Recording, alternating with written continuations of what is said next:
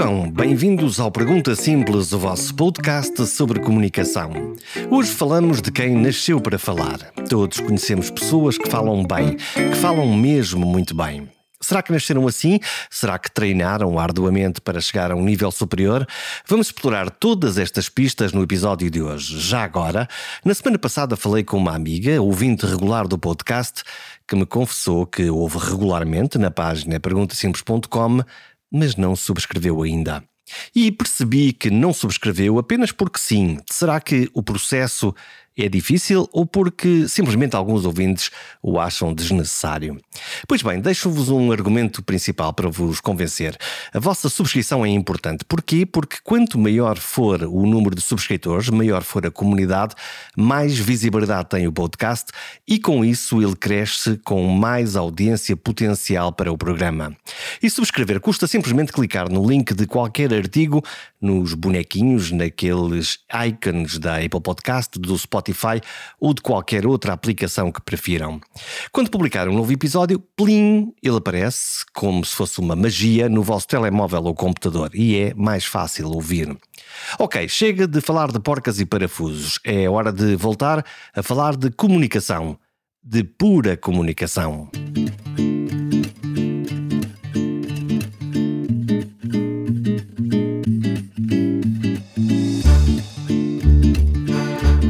Sempre uma pequena lista atualizada das pessoas que me apetece ouvir falar e que me apeteça que toda a gente ouça falar. Pessoas que seriam potencialmente bons conversadores para partilhar com a audiência, para falar de comunicação. Mas a minha lista não é uma simples sequência de nomes e de papéis. Além do nome e da função social ou motivo para a conversa, escrevo também uma pequena descrição e logo de seguida a pergunta inicial, a curiosidade inicial que me fez achar que aquela pessoa deve ser convidada. Neste caso, no caso desta edição em particular, podia ter escrito Rogério Alves, advogado. Mas não escrevi. Porque o que me interessava falar com ele era sobre comunicação pura, em particular sobre a comunicação oral, sobre a arte da oratória. E por isso escrevi no meu caderninho Rogério Alves, um homem que sabe falar.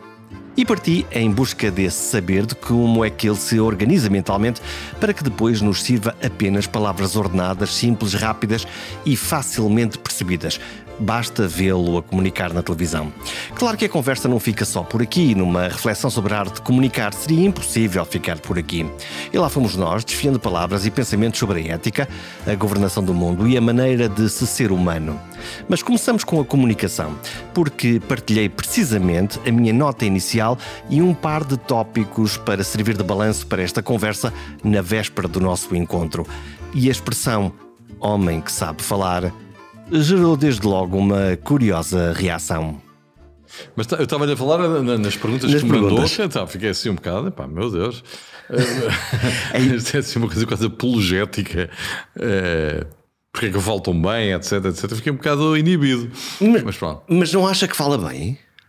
Não, eu acho que falo bem, mas eh, não costumo falar sobre a maneira como eu falo. Muito bem, mas isto é um podcast sobre comunicação. Okay, okay, Posso okay. apresentá-lo desde já. Rogério Alves, advogado, figura pública, homem do futebol. Não sei se ainda gosta de futebol ou se está zangado com o futebol. Não, não estou zangado com o futebol. Eu gosto muito de futebol, mas neste momento não tenho nenhum relacionamento com o futebol, porque deixei de ser presidente da Assembleia Geral do Sporting em 5 de março, após as eleições. Mas continua a ser adepto e a, e a gostar de ir ao estádio e ver o futebol? Sim, claro que sim. Eu continuo a ser adepto, sou sportinguista desde sempre, hei de morrer sportinguista, adoro o Sporting e, portanto, naturalmente que sim, que vou ao estádio. Agora não, porque não, não há jogos. Hum. Mas sim, claro que sim. Tenho é. o meu lugar cativo e sou um passageiro frequente e um espectador assíduo. Hum, esta conversa, mais do que o advogado Rogério Alves, e claro que é o advogado Rogério Alves, é uma figura pública, hum, tem para mim um interesse e para os ouvintes deste podcast que tem a ver com o Rogério Alves, hum, comunicador. Uhum. Que ingrediente têm os, os advogados, no geral, para a arte de bem falar? Eu não sei se tem algum ingrediente especial, não, não, não, estudei essa matéria. Acho que é uma coisa que resulta visível para aqueles que efetivamente têm essa capacidade. Não creio que para ser um bom advogado isso seja uma condição sine qua non. Ajuda em determinados momentos e em determinadas formas de exercer a advocacia. Noutras não tanto. Que formas são essas onde, onde, onde isso pode ser útil? Eh, nomeadamente o chamado advogado de barra, o advogado que vai ao tribunal, o advogado que procura exercer a arte de persuadir, que é no fundo o que a retórica é. A retórica é a tentativa de persuadir os outros de que temos razão. E, portanto, isso no tribunal muitas vezes acontece em pequenos momentos, não é só, como nós imaginamos, naquelas alegações finais, muito épicas, em que se citam autores e que se dizem frases gongóricas. Não. É até em pequenos momentos, quando estamos a, a interrogar uma testemunha que é antipática, que não quer dizer a verdade, que é tímida ou se faz tímida, que está esquecida ou se faz esquecida, eh, e nós temos de tentar extrair da testemunha aquilo que entendemos que ela poderá dizer, porque é aquilo que entendemos que ela sabe, ou que nos foi dito que ela saberá. E nós temos de ter ali uma arte de trazer a pessoa a jogo, eh, dar-lhe a entender subtilmente que percebemos que ela está a mentir, eh, transmitir aquela mensagem de que quem mente em tribunal pode entrar em sarilhos, começar a, a, a trazê-la à realidade. E portanto, isto é uma coisa que nasce connosco, isto é uma coisa inata. Há quem o desenvolva melhor, há quem o desenvolva pior. No meu caso, nasceu em bruto e em bruto permanece. Portanto, significa que, além da arte de falar e de persuadir, há aí uma característica, há aí um radar que lhe permite fazer uma leitura de para quem está a falar ou com quem está a falar. Sim, claro que sim. Repare, é muito importante. Se nós queremos comunicar, em regra, comunicamos com alguém, para alguém. Podemos estar a falar para uma pessoa uh, que está connosco a almoçar, ou que está numa pequena reunião, uh, que está a pedir um conselho, uh, que está a falar de um assunto da sua vida pessoal e quer a nossa opinião. Podemos estar a falar num tribunal, interrogando uma testemunha, fazendo um requerimento ou produzindo uma alegação final. Podemos estar a falar perante uma plateia, fazer uma apresentação, fazer uma conferência. E é muito, muito, muito, muito importante ter em conta o nosso auditório. O nosso auditório e todo o contexto que rodeia a circunstância em que estamos a falar. É, até porque isso muitas vezes ajuda a ultrapassar momentos mais constrangedores. Nós temos, por exemplo, imagino que eh, estamos a começar uma palestra quando eh, são sexta-feira, é sexta-feira, são seis da tarde. Está tudo cansado. Está tudo cansado, está tudo a querer ir para casa, ainda por cima há um jogo da Seleção Nacional às oito e toda a atenção das pessoas já está fragmentada, um bocadinho na conferência, apesar de tudo, um residual, mas já a pensar quando é que eu vou sair daqui. Até é bom começar logo por dizer, até não se preocupem que vai toda a gente ver o jogo. Isto pode ser uma mensagem inicial fundamental para atrair a atenção. Pode ser uma mensagem de tranquilização do auditório de que o orador não se esqueceu desse imperativo nacional, que é ir ver a seleção, para quem gosta de o fazer, eh, e que vai ter em conta na modulação da sua intervenção esse limite temporal. Lá está o contexto. O, o comunicador que fala é uma triangulação, no fundo, neste caso, se for uh, interrogar alguém num tribunal, uhum. mas se for em relação a uma audiência, então e como é que, como é que Rogério Alves eh, reage às audiências difíceis? Porque há momentos em que a audiência fica encantada, em que se ri, em que olha, fica com ar atento, e há momentos esses desesperados de sim, sim. cansaço, porque já passou algum tempo, porque é o último a falar, Exatamente. em que a audiência. Pois nós aí temos de ser sempre em conta. Eh, eh, Porquê é que é importante ter em conta a audiência? Por, por exemplo, na circunstância que descrevemos sou o último a falar, o tempo encolheu, porque em Portugal ninguém respeita o tempo, os moderadores são a profissão mais inibida que existe, os oradores dizem só mais um minuto, se me der mais um minuto, leia-se 10 ou 15, depois as pessoas dizem só tenho aqui mais dois tópicos e depois terminarei, para mandar uma mensagem de tranquilidade ao mas depois nem são dois tópicos e nunca mais terminam, e portanto o infeliz do orador fica para o final. Bom, há aqui várias coisas que são muito importantes. Se tem uma intervenção preparada, um texto muito bem estruturado, vai ter de o abandonar, vai ter de o refundir. O que é uma desgraça. O que é uma desgraça, mas aí entra o jogo de cintura. Desgraça maior é estar a ler um texto ao qual ninguém liga. Desgraça maior é estar a ler um texto quando toda a gente já está a murmurar ou está a olhar, por exemplo, isto é uma das coisas que eu ensino aos meus alunos, a olhar para o relógio, a olhar para o número de folhas dizer assim: quantas folhas estão no molho? Quanto tempo está a demorar a virar cada folha? Ora, vamos fazer aqui uma regra de três simples, isto dá uma hora e meia. Meu Deus, tragédia. claro. Ou então, outra coisa que nunca se deve fazer: ter um discurso, um conjunto de folhas e estar sempre a fugir às folhas. A folha nunca mais acaba. Porque a pessoa lê um bocadinho e depois comenta o que está a ler. Depois lê mais um bocadinho e comenta o que está a ler. Ah, a folha assim não anda com ritmo. E ainda faltam muitas. Depois tira a folha finalmente, faz-se algum alívio na audiência. Mas há aqui uma coisa, vou voltar atrás. Não, tragédia completa. Nós temos de estar a perceber os sinais da audiência. Quando nós falamos, falamos para alguém. E esse alguém deve estar a ouvir-nos, deve ter algum interesse no que estamos a dizer. Eh, no limite, no limite, felizmente a mim não aconteceu uma situação tão, tão trágica e tão radical, dizer, olha, então se calhar nem vale a pena estarmos agora a fazer isto, deixaremos isto para uma outra altura. Nem sempre isso é possível, mas acho que seria uma saída a pensar. Felizmente nunca, aconteceu, nunca me aconteceu tal coisa. Agora, há algo que é fundamental. Nós falamos para alguém. E nós falamos para uma audiência que tem sinais da sua própria receptividade. Devemos falar olhos nos olhos, devemos falar uma linguagem simples. Simples. Eh, nós às vezes somos muito gongóricos e complicativos. Porque nos defendemos. Não, Ou porque eu, queremos mostrar que, que, somos que muito aqui, bons naquilo. Ah, acho então... que há aqui então uma certa dimensão de exibicionismo um bocado adolescente uh, e subdesenvolvido na, na, linguagem. Quer dizer, uh, pensa-se às vezes um bocadinho que falar com uma linguagem simples, acessível e toda a gente compreende é sinal de pouca erudição. Afinal, este indivíduo não é erudito. Lá estão os meus pares aqui a olhar Sim, para mim. Pronto. Olha, ele se calhar não percebe nada daquilo. É está, verdade. está aqui a simplificar aqui está uma coisa que, é, Ora, que não é assim. No simplificar é que está o ganho. Porque a mensagem só vale a pena se for entendida. Conversar só vale a pena se as pessoas que estão connosco nos entenderem. Mas isso só está ao alcance dos muito, muito bons.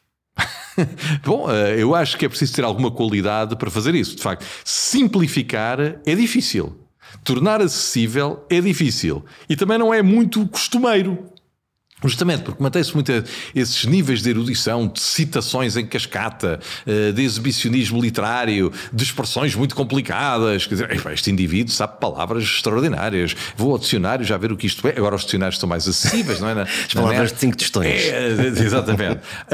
um, e, portanto, eu creio que a eficácia da mensagem tem a ver com alguns mandamentos, tal como os mandamentos bíblicos. Tem algumas regras?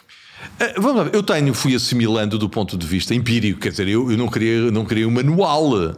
Eh, às vezes penso um bocadinho nisto, até para falar aos meus alunos de retórica forense na faculdade, é, assim, faço um esquiço, um resumo do que poderiam ser 10 mandamentos. É, ser claro, ser direto, não, isto é, não andar sempre às voltas da mensagem e nunca mais ir à mensagem, utilizar uma linguagem simples, cumprir o pacto com a audiência. Se eu digo, garanto-vos que em 5 minutos vou terminar, devo terminar em 5 minutos. Se digo, tenho só mais 3 tópicos para os quais preciso de 5 minutos, devo colocar os 3 tópicos e só 3 tópicos nesses 5 minutos. Para gerir a expectativa também da audiência. Para gerir a expectativa, para manter o ritmo, para manter o interesse, eh, para. E, claro, depois há mais duas coisas muito importantes. É conhecer o conteúdo que se está a dizer, a qualidade da mensagem. Isto tem de haver uma mensagem.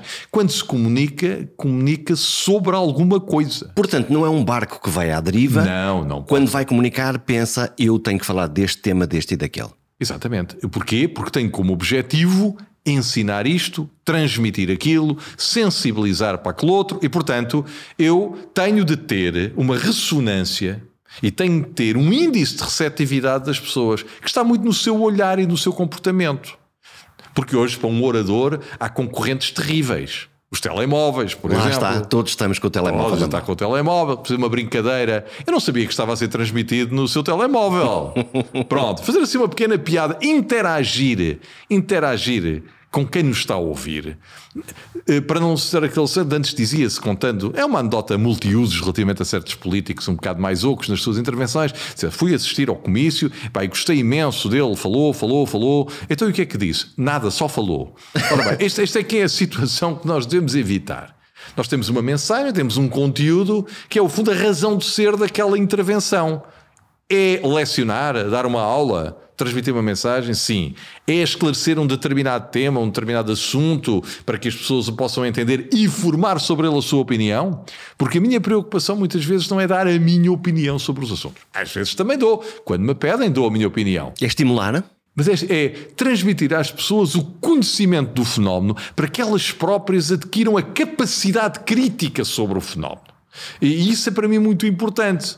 Portanto, a diferença entre um papagaio e um estimulador de mentes. Exatamente. Porque, vamos lá ver, eu, com toda a simpatia e respeito pela profissão de feirante, às vezes dizia que um bom orador não é o feirante que diz compra aqui um alguidar e com o alguidar leva também duas canecas, três travessas, um jogo de atoalhados, como eu às vezes ouvia nas feiras, não é? E não paga cinco, nem paga quatro, nem paga três, nem paga dois e já levava, digamos, os artigos todos e só já pagava um. Bom, eh, porquê? Porque isso é um jogo de palavras É um jogo de palavras eh, para, com o objetivo de venda, naturalmente, mas que não tem nada a ver com aquilo que, por exemplo, no direito é fundamental. Transmitir uma mensagem com convicção e com credibilidade. A sociedade portuguesa vive um. Não só portuguesa, mas nós estamos em Portugal, estamos a falar de Portugal e estamos entre portugueses. Bem, alegadamente, isto pode ser ouvido por outras pessoas, mas a sociedade contemporânea, e também muito em Portugal, tem um grave problema de credibilidade. Nós começamos a ouvir alguém falar na televisão ou na rádio, onde quer que seja, e digo, quem é este indivíduo? Ah, ele está a dizer isto porque Uhum. Ele está a dizer isto porque é do partido tal. Ele está a dizer isto porque é do clube tal. Portanto, Ele... não é um ceticismo bom, é uma desconfiança, é uma desvalorização à priori. É uma desconfiança algo patológica. Porquê? Porque destrói a mensagem. É pretexto e alibi para nem sequer ouvir a pessoa. Eu não vou ouvir esta pessoa porque esta pessoa para mim é suspeita, é tóxica. Ele fala assim porque é do clube tal. Ele fala assim porque é do partido tal. Ele fala assim porque é da empresa tal. Acabamos assim apenas a ouvir aqueles que nos dizem as coisas em que nós acreditamos. Ora bem, ou... e, e isso é que abre muito espaço à dimensão mais perversa da retórica, que é a demagogia. A demagogia. Em Portugal, a demagogia, não é só em Portugal, repito, vence a guerra contra a pedagogia. E eu sempre procuro nas minhas intervenções fazer pedagogia e não fazer demagogia. Há eu uma tenho... luta entre estas duas coisas. Claro que sim.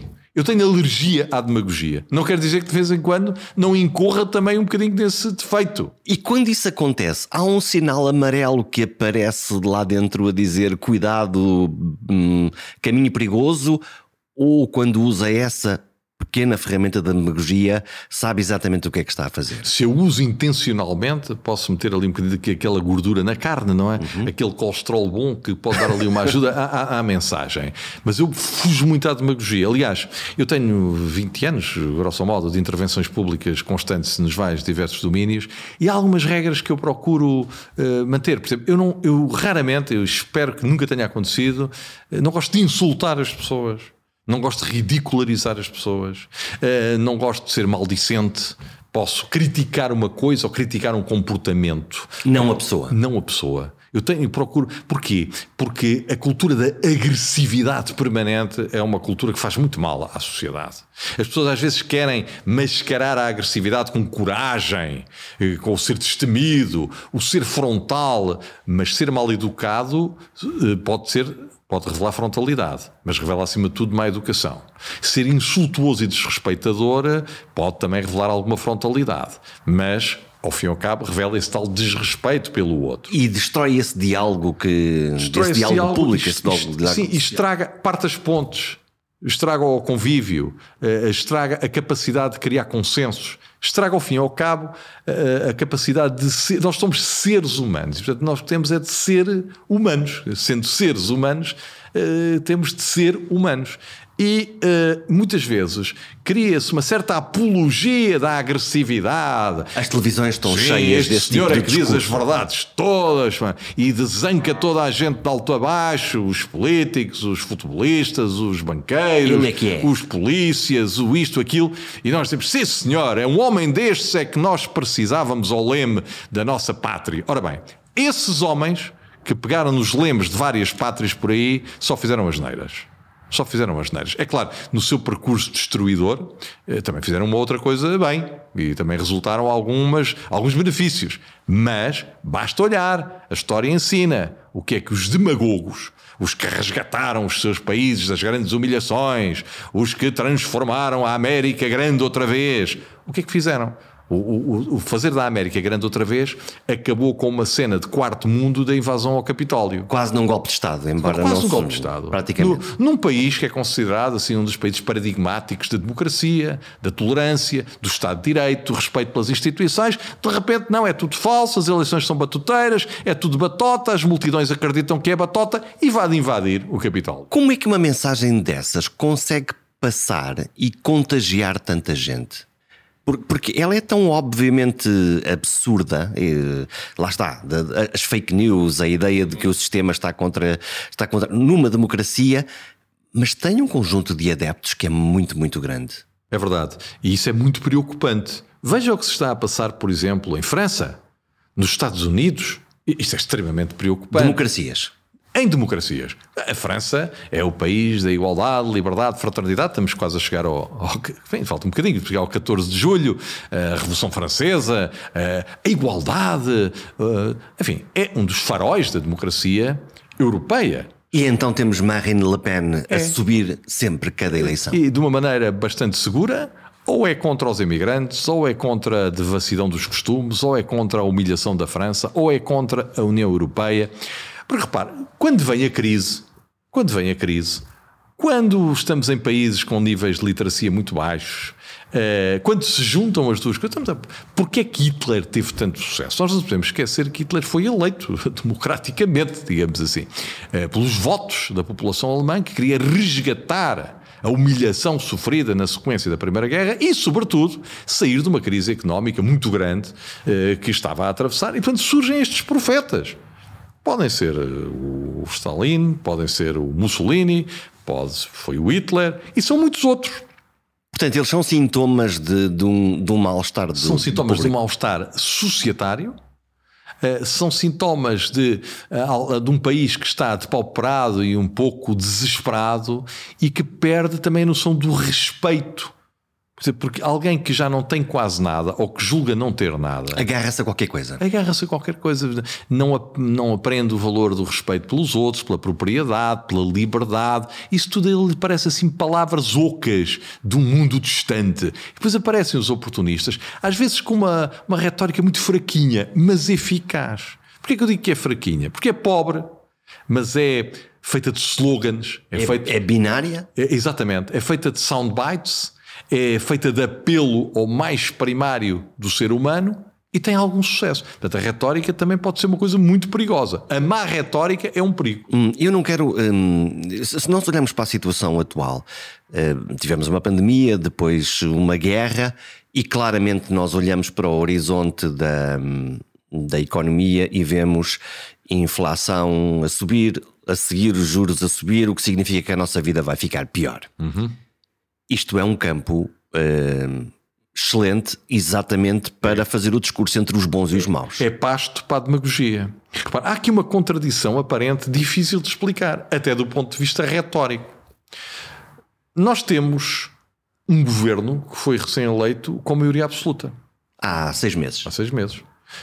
Um, foi, foi 30 de janeiro, não é? Maioria absoluta. Um pouco surpreendentemente, mas foi, teve maioria absoluta.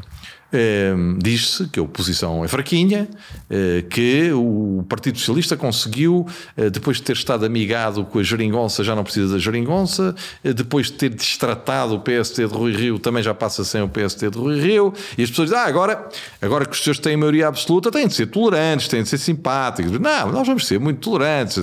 Temos aqui cinco propostas do LIVRE, temos ali três propostas do, do, da Iniciativa Liberal e tal, e, e senhoras e coisas, muito bem. Mas depois parece, temos mais dois sinais um bocadinho dissonantes desta maioria absoluta. Temos um descontentamento generalizado de muitos fatores, setores da população. O que é estranho, não é? É Porque estranho. se é houve uma legitimação há é seis é meses, o que, é o que, deveríamos ter aqui era... Uma certa, uma certa reconciliação, dizer, olha, atingimos nosso objetivo. Mas pior do que algum descontentamento é isso que referiu, as perspectivas sombrias para a nossa economia e o estado a que os serviços públicos chegaram. O que nós vemos atualmente nos hospitais, por exemplo, e lá está, aqui é um terreno também um bocadinho fértil para a demagogia. Porque um demagogo pode dizer assim: se fosse eu a governar, as urgências estavam sempre abertas, o quadro de médicos estaria sempre preenchido e os médicos ganhariam todos o triplo e, portanto, comigo podem ficar tranquilos que isto nunca mais voltará a acontecer. O amanhã cantará. Eu, no fundo, não estou lá, mas se eu estivesse, se eu estivesse estava resolvido. Se eu estivesse, as filas no CEF demorariam 10 minutos, máximo. Se eu lá estivesse, os professores eram colocados todos em agosto, em setembro as aulas começavam, na ponta da unha, sem qualquer problema. Eh, se eu lá estivesse, não havia lista de esperas para cirurgias, porque eu arranjaria especialidades, especialistas, que faria uma cobertura de todo o país, com unidades de saúde, preventiva, etc, etc e tal. E as pessoas dizem, epá, Será verdade?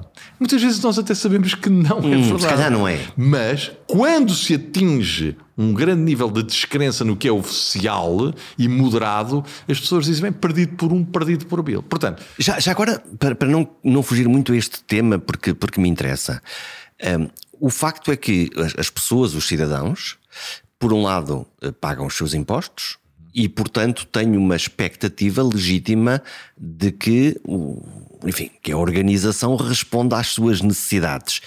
E há um momento em que tem essa, eh, quase essa dissensão entre o que eu preciso, o que eu pago, o que eu tenho, não é? É verdade, é verdade. E eu acho que aqui. E há... essa é a interrogação fundamental. Claro, e, e, depois, e depois acrescenta isso. Portanto, eu tenho uma fatura de impostos, o cidadão tem uma fatura de impostos elevadíssima.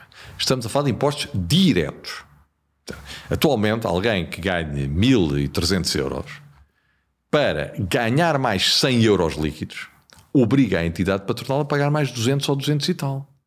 Isto para as empresas é um encargo pesado relativo, aplicado a pessoas que já ganham mal.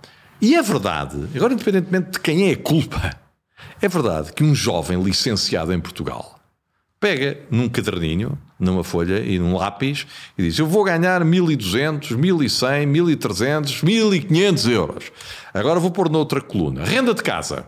Uou. Transportes, alimentação, roupa, umas pequenas férias aqui ou ali, epá, não chega, a equação não fecha.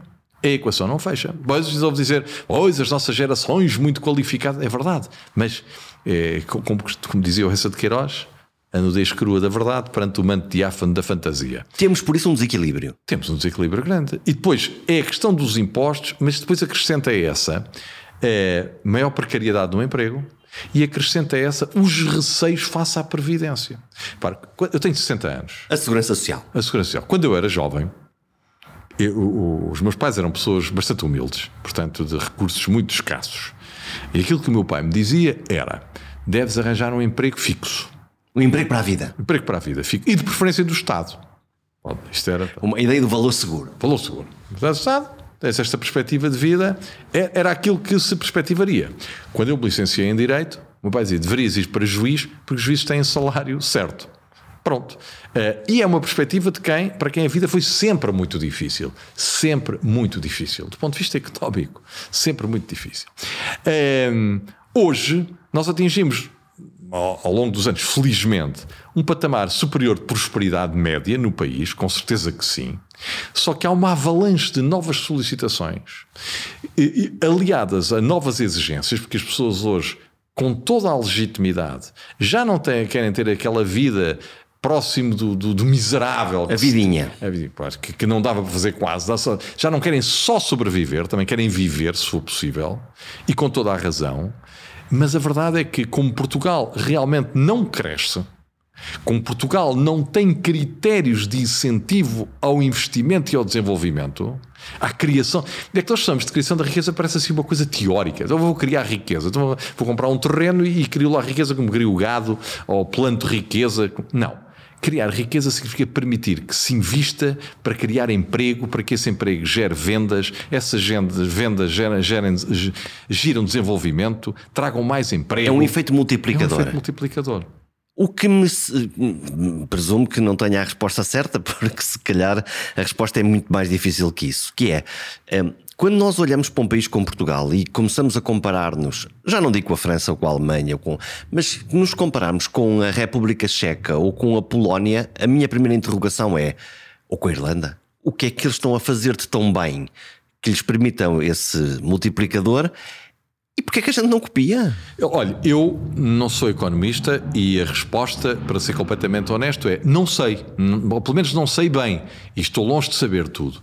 O que eu sinto, o que eu vejo à minha volta é uma cultura de acomodação muito fomentada pelo próprio Estado e pelo próprio governo. Uma cultura de acomodação. O governo trata, o governo paga, o governo resolve, o governo subsidia. Depois, às vezes, nem trata, nem paga, nem resolve, nem subsidia, mas lá vai atamancando as situações mais graves. E isto gera uma grande acomodação. Uma acomodação que vem acompanhada de uma brutal carga fiscal. E a carga fiscal, lamento dizê-lo, é altamente desincentivadora do investimento. Porque as pessoas preferem dedicar-se a atividades especulativas com criptomoedas ou a jogar na bolsa do que a produzir coisas ou a e, comprar imóveis, e, e porque os imóveis é um valor seguro e depois daqui a uns anos vendem o imóvel mais caro. Quem tem dinheiro e poderia investir prefere ir para determinado tipo de atividades que não são efetivamente geradoras de emprego. Quem quer instalar uma fábrica, uh, promover a indústria hoteleira. Pá, tem uma barreira de complicações, de complicações, de burocracias, de sofrimento, de angústia. Você diz, meu Deus do céu, eu queria apenas abrir um hotel, eu queria apenas abrir uma fábrica. 30 licenças, Sim, 40 coisas uma difíceis. Uma muito ineficiente, muito complicativa. E depois vêm logo as vozes: ah, o que vocês queriam era fazer tudo de qualquer maneira. Não, mas aí é que esses países podem ser farol. O incentivo ao investimento, à criatividade. Com regulação, claro, com regulação. Eu, não, eu sou um defensor de um Estado forte. Sou um defensor de um Estado forte. Acho que a regulação feita pelo Estado, em alguns setores, é muito importante. Nós confiamos mais no Estado para tratar, por exemplo, matérias das águas, em certa medida, matérias de. Olha, até o próprio CTT. Portanto, no fundo, no estabelecimento de regras iguais para toda a gente. Mas regras compreensíveis, simples e que tinham de ser respeitadas, isso sim, mas que eram acessíveis para ser respeitadas. E a sensação que há é que, é que não, é que é difícil. Não, é um quebra-cabeça, é um labirinto. É um labirinto, é um sofrimento, é, é, um sufoco. Então o investidor diz: Meu Deus, bem me tinham dito para é, deixar o dinheiro no banco e esperar calmamente, viver calmamente, que isto realmente é um inferno. Que é o que as pessoas dizem. Ora, isso é que cria emprego. O que não podemos continuar é o Estado paga, o Estado trata, porque o Estado, o Estado não tem dinheiro. O Estado tem de ir buscar o dinheiro às pessoas. É uma noção paternalista. O Estado vem e resolve esta coisa. Acomodatícia. E portanto não nos mexemos é todos. Desresponsabilizadora. Desresponsabilizadora. Nós eh, que trabalhamos em atividades privadas sabemos o que isso é. é porque, eu digo isto com muita frequência, mas acho uma expressão muito feliz do Alexandre O'Neill a água não nasce nas torneiras. e de facto, esta ideia de que eu agora pego numa torneira, atarracho ali à parede, abre e sai água, é uma ideia muito de, de, em voga neste tipo de governação. Calma, o governo vai tratar, o governo faz uma comissão, o governo abre um inquérito, o governo faz um relatório, o governo cria estudos, o governo compara os estudos. Eu agora estou a lembrar-me do, do, do, aeroporto, ainda no dia em que estamos a gravar, é tema de. de que é o raio do aeroporto já mudou esotericamente em, de sítio para sítio. Há sempre bons argumentos contra e a favor, e eu pergunto: e então, quando é que alguém decide onde é que é para construir mesmo o aeroporto? E às vezes é curioso, dizem, agora devia ser a fazer um estudo. Ora, eu ouço Outro. dizer que já se gastaram milhões em estudos.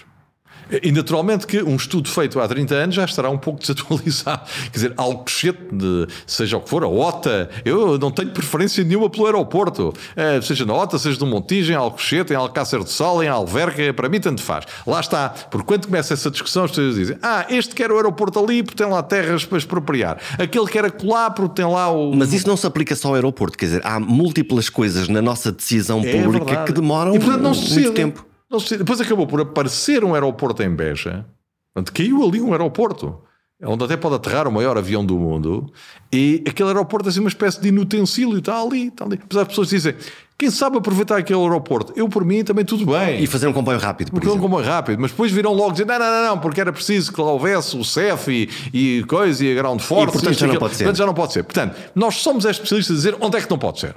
E porquê é que não pode ser. Essa é a nossa especialidade. Não pode ser porque não pode ser. Aliás, é aquele exemplo típico de ir ao guichê de, de, de departamento aqui. Não é aqui, é três adiante. Mas três adiante disseram-me que era aqui. Então vá ao do meio para ver se é aqui se é ali. Quando chegar aqui, já fechou. Portanto, pode vir amanhã de manhã. Quer dizer, e esta. Uh, houve aqui momentos em que este, este contacto entre a administração e o, e o cidadão melhorou. Uhum. Houve aqui momentos em que melhorou. O Simplex, por exemplo, Simplex, é um bom exemplo. E melhorou cartão. bastante. Mas hoje, por exemplo, para se renovar um passaporte, tem-se fazer uma ginástica, parece que estamos a, a, tentar obter bilhetes para a final da, da, da, da NBA. Podemos falar da justiça? Podemos, claro. Porquê é que a justiça é tão lenta? Ou melhor, se calhar vou reformular a pergunta. A justiça é lenta ou não é lenta? A justiça é um compósito de muita coisa. Uhum. Em alguns segmentos é lenta, noutros é muitíssimo lenta, noutros é relativamente normal e está em linha e até em, com melhores números do que a média europeia. Então vamos, a, vamos ao bom exemplo. Onde é que ela anda como deve andar? Olha, ela anda como deve andar a justiça civil, como tirando um caso ou outro de tribunais onde há muito trabalho, porque isto também é uma questão de oferta e de procura, não é? Mas se pensar na justiça civil dos contratos, dos contratos de promessa, de, do cumprimento de obrigações pecuniárias, das dívidas, cobrança de dívidas, não diga as ações executivas, os litígios de vizinhança, são coisas relativamente rápidas. A justiça nunca pode ser assim muito, muito, muito rápida. Mas estão dentro de um tempo Mas, razoável. Por exemplo, onde é que é rápida? Na decisão de recursos eh, no tribunal, nos tribunais de relação, no próprio Supremo Tribunal de Justiça, tem fluidez. O problema é que há setores da justiça onde a lentidão é asfixiante e intolerável. Não se fala muito neles. Olha, os tribunais administrativos é uma coisa absolutamente. O que é que se julga no tribunal administrativo? Julga, por exemplo, um litígio com uma Câmara Municipal julga, por exemplo, uma impugnação de uma dívida fiscal que não vai agora para este tribunal arbitral. Uh, julga, por exemplo, um acionar uma Câmara Municipal porque não entregou a licença de utilização. Por isso é que havia uma, uma velha máxima nas faculdades de Direito, dizia assim: se tu quiseres pedir uma autorização para abrir uma janela na tua moradia, por exemplo, eh, o que aconselho é o seguinte: abres a janela sem autorização e pedes uma autorização para a fechar. Assim, assim a janela fica protegida quase até à eternidade, não é? Porque depois estamos à espera que venha a autorização para a fechar. É, a justiça administrativa, onde estas coisas eh, se decidem, é de uma lentidão assustadora. É perfeitamente normal que uma decisão de primeira instância demore 6, 7, 8, 9, 10 anos de primeira instância.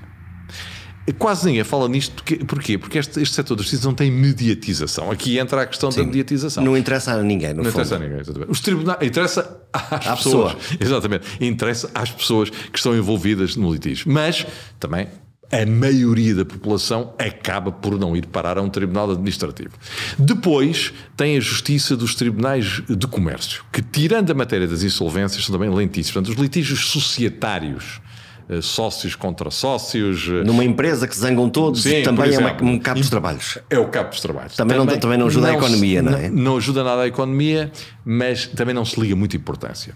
Depois tem o setor onde os atrasos são notícia de abertura de jornais, de rádios, de televisões, que é a justiça penal. Os superprocessos. Os superprocessos. E, portanto, isso é muito aliciante. Porquê? Porque é os, os megaprocessos são uma espécie de telenovelas. Têm protagonistas, Portanto, tem personagens principais, personagens secundárias, devidamente distribuídas, tem os juízes, tem os procuradores, tem os advogados, tem os arguidos, tem os bons, tem os maus, tem os assim assim. E depois aquilo dá pasto para muita conversa. É, e os megaprocessos, por definição, são sempre lentos. E então há megaprocessos que são mega, mega, mega processos, já são XXXL. Mas porque estão lá muitas coisas? Porque eles são complexos em si mesmo? Ou pelas duas razões. Ou porque nós não temos jeito e não acusamos, se calhar, só a parte mais grave daqueles crimes e deixamos cair um. As soluções não são fáceis. Vamos entrar outra vez um bocadinho na tal demagogia. Posso ir à provocação? Estou a pensar, por exemplo, no caso do Murdoch nos Estados Unidos, cuja acusação tinha um par de páginas A4, cujo acórdão final a decisão do juiz tem 20 páginas e que eles despacharam aquilo. eu, tenho, eu tenho dito muitas vezes, assim, eu, eu não tenho soluções para os problemas. Eh, isto é, eu tenho algumas ideias que acho que, se fossem implementadas de forma consistente, poderiam ajudar a resolver o problema. É claro que alguém que queira concorrer, por exemplo, a um cargo de político, não pode dizer eu tenho umas ideias que talvez, se forem no tempo de Estado, este não serve. Se vier alguém que diz eu prometo que em quatro anos acabe com a lentidão da justiça, vamos lá votar neste cidadão. Já ganhou. Pois como? Ah, muito simplesmente agilizando os processos, tornando-os mais acessíveis, Lá está a dotando as instituições de meios suficientes, apoiando os tribunais, aumentando o quadro da polícia. Epá, isto está resolvido. Bom, mas isto tem sido dito sucessivamente e os problemas vão se mantendo ou agravando e outros também vão melhorando. É, nem tudo é mal na justiça portuguesa, atenção. Por comparação com outros países, as pessoas ficariam surpreendidas. Uh, atenção, que eu quero dizer isto. Portanto, nós temos uma ideia pior do que, muito do pior, que de facto uh, Muito é. pior. Ouça, a nossa justiça, verdade, nós temos algumas coisas em que somos piores, outras em que somos melhores. Será que essa nossa frustração tem a ver, por exemplo, nos casos dos megaprocessos contra pessoas muito poderosas, Sim. políticos, banqueiros? Aquela sensação de que, no fundo, nós não acreditamos que aquelas pessoas sejam algum dia verdadeiramente condenadas. Pois, mas noto, sim, eu penso que isso nasce um pouco daí por essa novelização dos processos. Eh, porque há pouco dizíamos assim: ah, eh, na verdade, eh, ninguém se interessa pela justiça administrativa. Em tese, também não se deveriam interessar muito pela justiça penal. Aquilo também parece não nos dizer assim muito respeito, tirando quando são aqueles senhores que se apropriam de muito dinheiro, por causa daquele indivíduo, estamos aqui a pagar impostos, etc. E, tal. e a inveja aí funciona. Também. Pode haver aquele sentimento de que epá, fui roubado por esta pessoa, esta pessoa causou muito mal ao país e a pessoas em concreto, por exemplo, os lesados do BES, pessoas que foram enganadas. Foram enganadas. Disseram-lhes uma coisa e aquilo era outra. E portanto tem essa raiva e, essa expectativa quando claro olham e dizem porque é que isto esses, não se resolve já? Claro, esses dizem, meu Deus do céu, quer dizer, tinham-me dito que isto era uma coisa, eu pus as poupanças da minha vida ali e de repente aquilo não é assim, eu perdi tudo. Isto é doloroso. Agora, há muita gente que acompanha estes nomes e que não tem diretamente nada não a ver, nada com, a ver com isto. Ora bem, agora aqui, depois começam a criar-se essas ideias feitas. Por exemplo, em Portugal, nenhum poderoso alguma vez será preso. Ora, eu, se nós fizéssemos, é um exercício que acho que ninguém fez, eh, mas se nós fizéssemos uma espécie de uma equação de, de, de, de três simples, uma regra de três simples, Portugal não ficaria atrás, creio eu, de quase nenhum país da Europa exatamente nessa perseguição sim, a quem não se portou sim, bem. Sim, sim. Veja, veja o que aconteceu. O exemplo que se dá sistematicamente do Madoff nos Estados Unidos. Os Estados Unidos foi o país que uh, esteve na origem da grande crise de, da qual o Madoff se tornou o rosto mais, mais visível. Uh, o subprime é 30 por uma linha. Quantas pessoas com responsabilidades de banca foram presas dos Estados Unidos? Muito poucas. É que se fôssemos fazer um pró-rato da aquele. população entre os 10 milhões e os 300 milhões, bom, tinham de ser 30 vezes mais. Ora, isso não acontece. Essa ideia que em Portugal reina a impunidade é uma ideia errada. Agora há uma ideia que é verdadeira.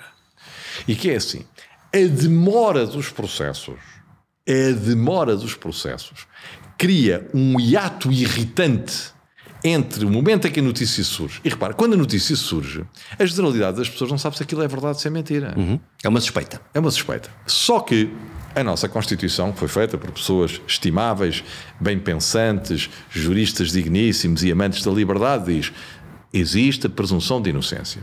Só que ela só existe na Constituição. Quando aparece nas notícias, acabou. Acabou. Existe uma fortíssima presunção de culpa, que aliás nem com a absolvição se apaga. Sim. Bom, nem com a absolvição ah, se apaga. se calhar o tribunal não julgou bem. Não julgou bem, não havia provas, atrasou-se. Ele é um poderoso e ele conhecia poderoso, as leis para conseguir escapar. Nem a, a pobre da presunção de inocência, nem nasce nem renasce, quer dizer, nem consegue viver quando deveria viver, nem consegue pelo menos justificar-se quando há absolvição. Mas eu percebo, para uma comunidade que quer que a justiça seja administrada rapidamente, e sobretudo quando se fala nestes megaprocessos, isto é um pouco absurdo, porque não faz sentido estar-se 10 anos à espera de uma acusação, 8 anos à espera de uma acusação. Agora imagine as pessoas infelizes que, sendo inocentes, estão envolvidas nesses processos. De oito anos. De oito anos. Já imaginou o que isto é? Com toda a gente a dizer que são culpados. Quer dizer, isto é um ónus terrível para as pessoas visadas, para as suas famílias, para a sua imagem, para a sua reputação. E o sistema não tem uma forma de limpar este cadastro? Não, não. Isto, isto são máculas que nunca mais desaparecem. Porque repare, não é preciso ir aos poderosos nem a coisa nenhuma. Eu estou aqui sentado com o meu querido amigo, vamos dizer, a polícia anda atrás do violador de telheiras. Nós não sabemos quem é o violador de telheiras, mas presumimos que deve ser uma pessoa que viola outros em telheiras, ou que vive em telheiras, ou que praticou os crimes em telheiras. E de repente é preso um indivíduo qualquer. Foi preso, suspeito. Nós achamos logo que ele é o culpado.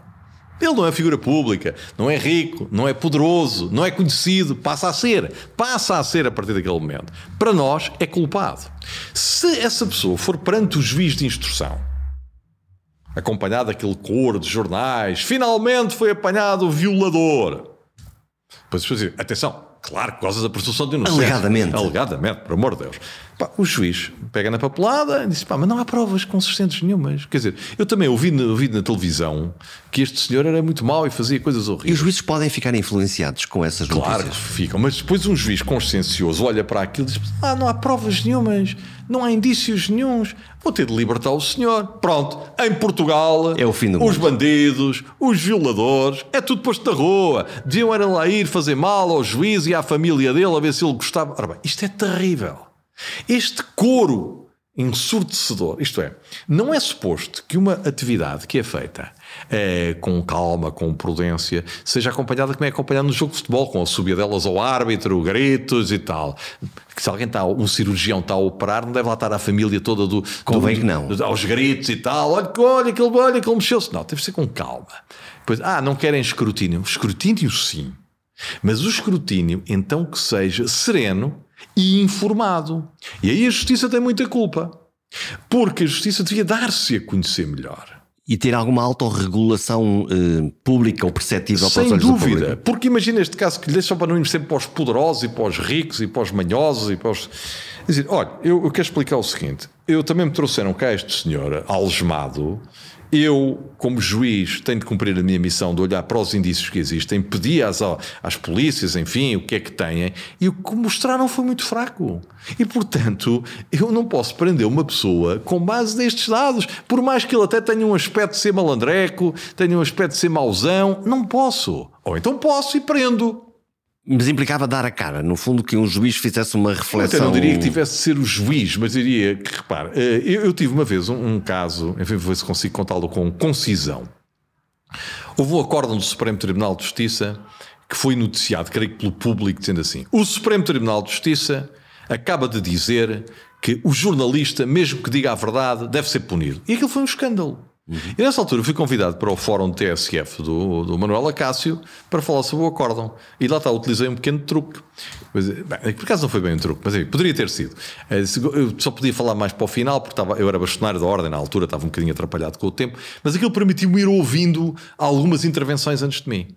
Eu, entretanto, disse: "Epá, tenho de mudar o acórdão, porque eu eh, gostava de falar sobre uma coisa que De saber o que é que lá está saber o que é que lá está. E, e aquilo não era verdade.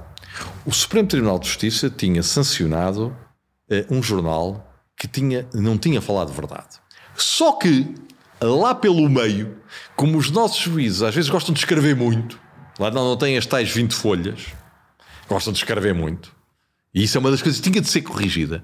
Disse, às vezes, até a verdade pode ser ofensiva. Isto é um à parte. E isso transformou-se na manchete. Transformou-se na manchete. Só que toda a gente estava a comentar aquilo sem ter lido o jornal. O que é um hábito. E quando eu, sem ter lido o acórdão, perdão, e quando eu fiz a minha intervenção, disse, eu peço imensa desculpa a todas as pessoas que me antecederam, que eu ouvi quatro ou cinco, e provavelmente outras terão dito o mesmo, mas é que o acórdão do tribunal não diz isto. E fez-se ali um... Não, não, é preciso ler. Depois falei com, enfim, com uma pessoa ligada ao Supremo Tribunal de Justiça e disse, vocês tinham de se ter defendido. Que aliás me ligou a agradecer a minha intervenção. Disse: vocês têm, vocês têm de explicar às pessoas, porque senão as pessoas acham que uh, houve aqui uma maluqueira qualquer. Então agora um- eu falo a verdade e sou punido. E quem o diz é o Supremo Tribunal de Justiça. É uma coisa que não faz sentido na nossa Não faz sentido, mas nós assumimos. Isto já se chegou a um ponto que já o Supremo Tribunal de Justiça diz isto e não tinha dito nada disso. Eh, Agora, para, eu às vezes digo, assim na brincadeira, a verdade é uma coisa muito importante. Mas às vezes nós fazemos algumas transigências. Por exemplo, nós encontramos uma pessoa nossa amiga na rua. Diz: Epá, estive a fazer uma dieta, achas que estou mais magro? Pá, nós às vezes, pá, não parece assim muito. Não, pá, está bem, boa, tá, estás no bom caminho, Uma, uma pequena mentira piedosa. Diz, Não, para mim estás igual. É um bocado rude. Ou alguém tem um problema, faz uma operação estética porque teve uma queimadura. Epá, achas que estou com um ar muito assustador? Estás, estás. Eu quando te vi, Dramático. fugindo. Mas eh, não, dizer, não, pá, está tá, tá melhor, está a ficar melhor. Epá, é aquela pequena. Pá, não é mentir, é, é de vez em quando ser, ser humano, lá está, ser tolerante. Eh, e foi uma alusão, uma coisa deste tipo, que no meio da sua longa exposição, o Acordo do Supremo Tribunal de Justiça fez. Por exemplo, há jurisdições como a Inglaterra, por exemplo, quando o arguído não pretende recorrer, a sentença quase não tem fundamentação. Vai ao ponto e acabou. É, digo, o arguído conforma-se, conforma-se andou. Disse, eu quero recorrer, portanto eu quero saber porquê, quais são os fundamentos de ter sido condenado. aí sim. Aí sim. Pá, e portanto, nós tínhamos de simplificar muito, tornando muito mais oral o fenómeno judicial. E não peças escritas de dezenas de... Que é um defeito também dos advogados. Não é só as sentenças. As sentenças, depois, com o copy-paste, isto do copy-paste tornou-se uma praga universal. Um advogado escreve 500 páginas, o outro responde em 400. O juiz diz: O senhor disse isto, põe as 500. O outro respondeu aquilo, já são 900. Portanto, isto torna-se. Eu estou, obviamente, a caricaturar, É impossível de gerir. mas não ando muito longe da realidade. E, portanto, vamos lá ver. E depois aparecem aqueles Processos claro. em papel. E depois a questão é: quando as pessoas falam em megaprocessos, também gosto de dar este exemplo. Digo assim: eu sei o que é um carro, e o meu amigo também sabe o que é um carro. E sei o que é um parque de estacionamento, uma garagem. O amigo pode ter um carro grande e eu ter um carro pequeno. Pronto, então assim o seu carro cabe menos bem lá no, no espaço e o meu fica lá todo bem maneirinho, porque ainda sobra uh, dois palmos para cada lado, dois à frente e dois atrás. Mas isto, apesar de tudo, são tudo carros pequenos, médios, grandes. Agora imagine que tem de estacionar na sua garagem lá de casa um carro com 35 metros de comprimento e 10 de largura. Não vai caber. Pronto, é que o problema é esse. É que um processo, um processo como o BES, um processo como a Operação Marquês, não é um processo, são 70, ou 80, ou 90 que estão agregados num.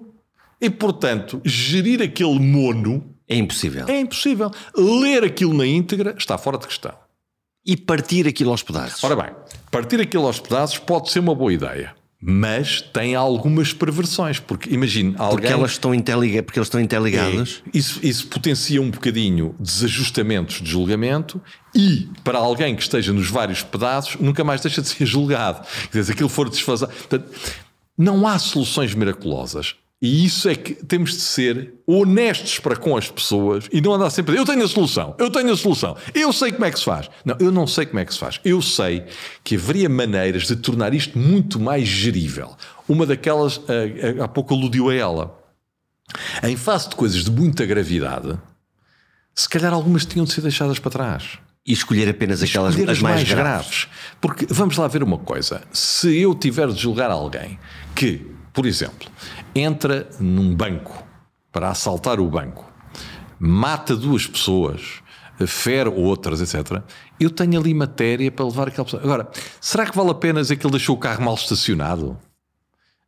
Ou que não tinha licença de bordo de arma. Ou, tinha licença de de arma, ou que arrombou a porta e tem de pagar uma porta. Quer dizer, isso até pode ir desde que não atrase muito. Porque o fundamental é Exatamente. ele matou, matou o alguém. O fundamental eu tenho de ir ao que é. Ah, não, mas isso assim não, porque isso é um princípio. Nós temos o princípio da legalidade, não o princípio da oportunidade. E, portanto, não é depois o Ministério Público começa a escolher umas coisas. Lá está a nossa desconfiança permanente das instituições. Epá, mas caramba, às vezes temos de criar aqui alguma flexibilização Porquê?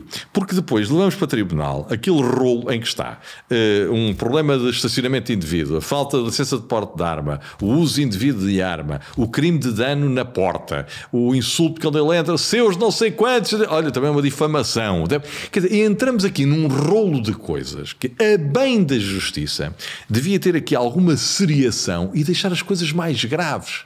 Porquê? Diz, ah, mas esquecer as outras com base em quê? É com base em múltiplas pequenas infrações e infrações ecas que nós fazemos todos os dias. E o efeito prático de fecharmos claro, a, a, claro, a dizer, coisa. Não podemos continuar eu, eu estou a dizer, não sei se isto era passível de ser feito em todos os megaprocessos, mas se nós levássemos para o tribunal uma cultura de oralidade, objetividade, simplicidade deram-se alguns pequenos passos, mas as pessoas tinham de ir ver para perceberem melhor o que eu estou a dizer. Repare, eu, nós estamos num tribunal e há um, um advogado ou Ministério Público e diz: Senhor juiz, eu requeiro que eh, seja junto ao processo este caderno, que eu acho que é muito importante. Estão cinco advogados.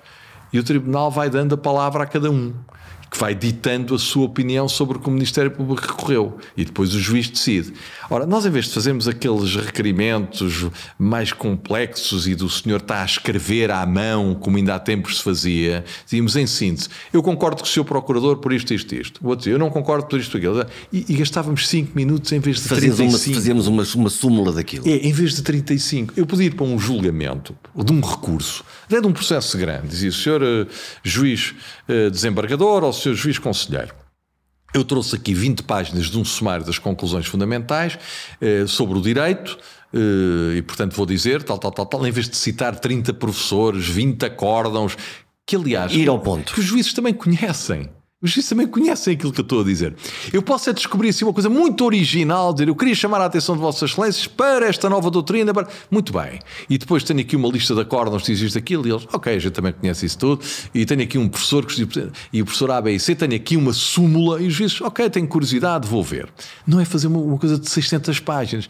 E depois, quanto à matéria, de facto, a minha discordância, eu vou demonstrar a Vossas Excelências porque é que acho que não pode ser provado que o senhor António estava no Porto no dia 5 de Abril. E ponham em ecrã gravado, uma audiência gravada, o testemunho da ABIC. A parte contrária contrapõe com o testemunho do CDI e resolvemos a questão. Não, como é que é aqui? Nós temos um ritmo que é este. Há uma decisão judicial. A parte tem 30 dias para recorrer. Se houver, grosso modo, se houver matéria de facto, 40 dias. A parte contrária, 40 dias ou 30 para responder. Já lá vão 3 meses. Já lá vão 3, porque o processo já para aqui, depois já para ali, depois já para lá, 3 meses. Depois aquilo sobe à relação que leva com aquela dose de papel que nunca mais acaba. Um juiz consciencioso quer ler aquilo. Quer perceber o que é que lá quer está. perceber o que lá está. Pá, precisa, não tem só um processo, e portanto precisa de ler aquilo, pá, precisa de um, dois, três meses, depende da, da extensão e, e, digamos, do casamento que fizer com os outros processos que tem para ler. Já vamos em quatro ou cinco meses. Então depois como é que nós fazemos? É pá, assim um bocadinho mais, por, assim mais pela rama, porque já está toda a gente a clamar. Já está toda a gente a clamar quando é que isto sai. Ora, se nós tivéssemos uma cultura de oralidade, eu dizia, eu faço um sumário da minha divergência que apresento em 10 dias para justificar o recurso. Outra parte responde em 10 dias com um sumário da sua divergência face à minha divergência. Vamos ao Tribunal Superior, fazemos uma audiência oral, diz, Sr. Juiz, aconteceu isto, basicamente as questões fundamentais são estas, estas, estas. Quer dizer, o eu falar durante meia hora evitaria 300 páginas ou 200 páginas de papel. E havia uma economia também. Havia economia, protegiam-se as árvores, diga-se de passagem, um, e havia agilidade no sistema. Se nós começássemos a poupar horas. Ganhávamos recursos para fazer para acelerar o processo. Tempo. Isto não resolveria todos os problemas, porque depois há problemas estruturais de funcionários, de quadro de magistrados, certo certo. Mas não podemos estar sempre à procura das soluções só aí. Porque depois vem um senhor e diz: Eu estive a ler umas estatísticas, nós temos mais juízes do que os países. Oh, diabo, parece que não é por aqui. Nós temos mais procuradores. É pá, pois não, está bem, mas uns estão aqui, outros. Está bem. Ok, vamos lá pôr os quadros como devem ser, tudo isso. Agora, temos também de ver o que é que nós podemos fazer para tornar a justiça mais simplificada, tornar a justiça um bocadinho, em algumas coisas, mais anglo-saxónica. Veja, aquele julgamento também de telenovela do, do Johnny Depp com a. Como é que se chama? Com a Amber. Com a Amber. Aquilo é uma verdadeira telenovela. Foi uma verdadeira telenovela. Mas tudo aquilo é muito rápido, é muito sintético.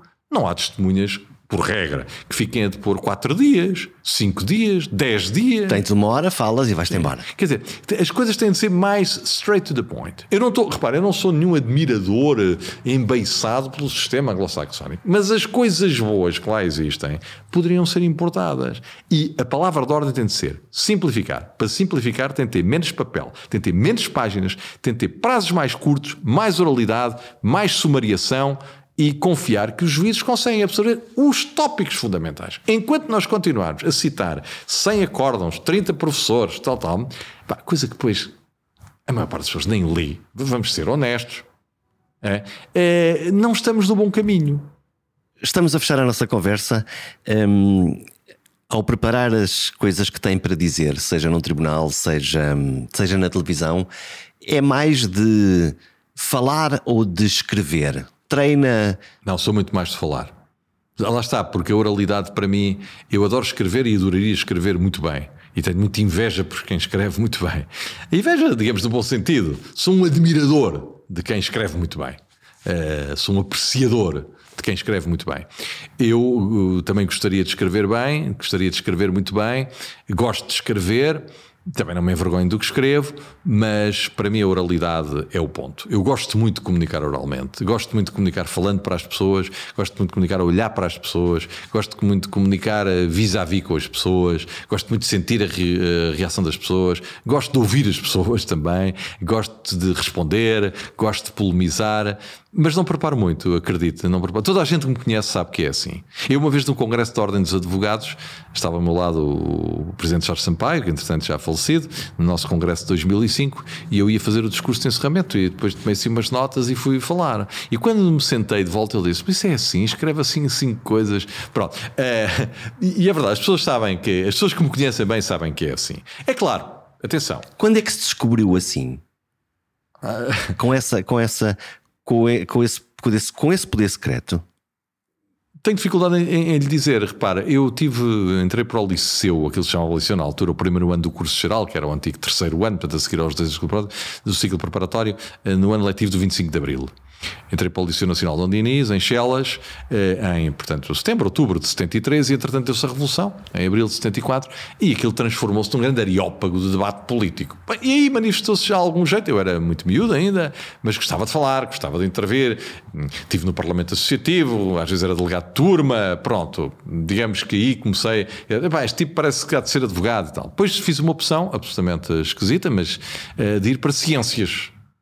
Mas, como os dois anos seguintes ao 25 de Abril era mais ocupados em reuniões gerais de escola, reuniões gerais de alunos, AGEs, AGAs, RGAs e tal, perdi ali um bocadinho o passo com a matemática. Eu gosto de ciências exatas. Eu, no meu próprio raciocínio, sou um bocadinho, uh, acho que demonstra um bocadinho que gosto de ciências exatas, de silogismos, de lógica. Uh, mas isso não deu. E as pessoas diziam: tu devias para advogado, para devias para advogado e tal. E eu, pronto, olha, uh, como aquilo estava difícil, a minha vida, no, com, no meu, na minha confrontação com a matemática, eu candidatei-me como aluno externo, fui para a Católica e tal. É, é, é, isto é uma coisa um bocadinho inata, repara, eu não preparo, não treino, não me vejo ao espelho. Não, aliás, que eu faço muitas coisas por dia. Mas há uma coisa que eu, que eu, que eu preparo, gosto. Eu, quando falo de alguma coisa, e isto é um conselho que eu daria a todos os advogados, aos jovens advogados, aos velhos advogados, nós temos de conhecer bem aquilo de que estamos a falar. Porque isso dá uma grande segurança. Não é a preparação retórica sobre o fenómeno, é o conhecimento do dossiê, o conhecimento do caso, o conhecimento do assunto, o conhecimento da matéria sobre a qual estamos a falar. Não é treinar falar sobre ela, é conhecê-la é estudá-la. Isso sim, estudar as coisas sobre as quais falamos. O talento natural para falar é uma benção e o treino dá uma boa ajuda. Quem nasceu com o dom da comunicação pode atingir mais rapidamente a excelência. Quem for menos dotado tem de aprender e repetir mais vezes para chegar à mesma bitola. Mas nada dispensa o saber da matéria sobre a qual se fala. É que falar sem conteúdo é propaganda vazia e comunicar mal um bom conteúdo é uma pura perda de tempo. Nesta edição há múltiplas dicas de como bem comunicar. A mais relevante de todas, a audiência é quem manda. O comunicador está sempre ao serviço da audiência e não ao serviço de si próprio. Quem não seguir esta regra corre o risco de fazer monólogos para o seu espelho. E isso não é comunicar é a autoestimulação do ego. Até para a semana.